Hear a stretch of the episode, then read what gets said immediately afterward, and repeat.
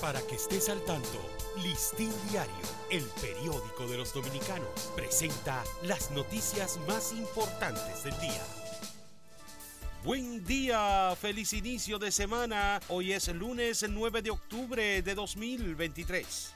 Israel y las milicias palestinas de Gaza viven hoy su tercer día de guerra con intensos combates en zonas israelíes cercanas a la franja donde todavía hay presencia de Hamas, mientras continúan el disparo de cohetes y los bombardeos con más de 1.100 muertos a ambos lados de un conflicto inaudito ante el rumor que circula en la comunidad haitiana de Juana Méndez referente a que República Dominicana abriría la frontera este lunes. Habitantes airados de esa localidad llegaron ayer hasta el puente fronterizo con un camión cargado de blocks para cerrar el paso por la provincia de Jabón.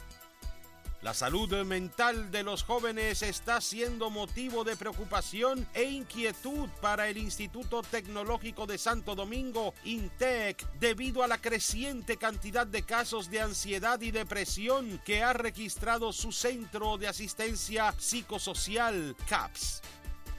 El presidente Luis Abinader inauguró ayer el remozamiento y ampliación de las salas de emergencia de los hospitales municipales Manuel de Luna en Gaspar Hernández y Desiderio Acosta de Río San Juan con una inversión total de 155 millones 967 mil 658 pesos.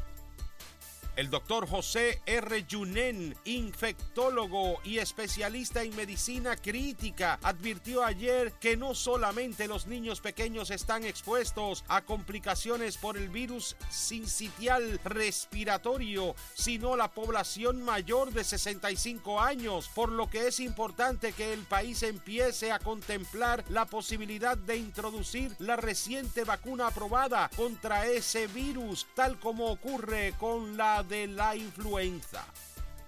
El 80% de las mujeres con cáncer de mama va a la consulta médica porque se siente algo en el seno o se han dado algún golpe, por lo que en la mayoría de los casos ya la enfermedad está avanzada, advierte Eleazar Santana Valenzuela, ginecólogo oncólogo. Tras juramentar ayer el movimiento Unidos por un mismo cambio, el expresidente Leonel Fernández afirmó que la yola reeleccionista va a naufragar en las aguas turbulentas de la inquietud y la insatisfacción social que existe en República Dominicana. Para ampliar esta y otras noticias, acceda a listindiario.com. Para Listín Diario, soy Dani León. Para que estés al tanto, Listín Diario, el periódico de los dominicanos, presentó las noticias más importantes del día.